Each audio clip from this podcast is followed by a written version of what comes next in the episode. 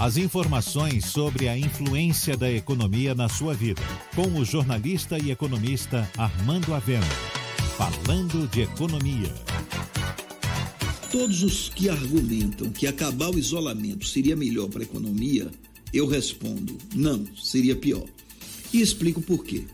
Caso não houvesse o isolamento, o clímax da pandemia ocorreria muito mais rapidamente, pois muito mais pessoas seriam infectadas e a imunização poderia até se generalizar, mas isso resultaria em milhares de mortes, pois haveria o colapso do sistema de saúde.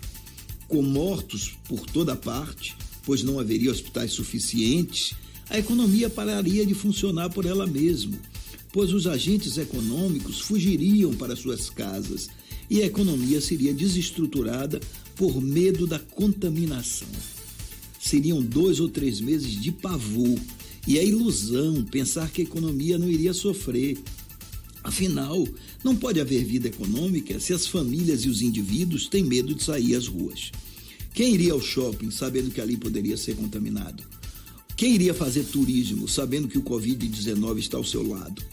Mesmo que apenas 20% sejam contaminados da forma mais grave, ninguém iria querer se arriscar. Na verdade, o isolamento social é a melhor solução para a saúde e para a economia. E em tudo indica que as cidades que adotarem medidas como isolamento tenderão, vencida ou estabilizada a pandemia, crescer de forma mais acelerada para atender a uma demanda reprimida por dois ou três meses de isolamento total. No Brasil, se o surto terminar em junho ou julho, a economia vai se recuperar no segundo semestre e o PIB vai crescer em 2021. Mas há um problema.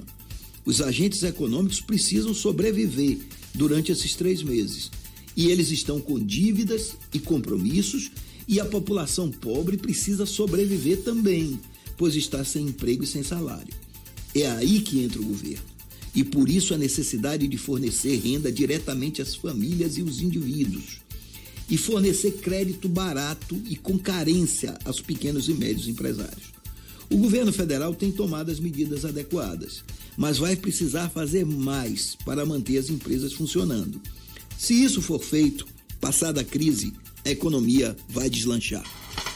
Você ouviu Falando de Economia, com o jornalista e economista Armando Avena.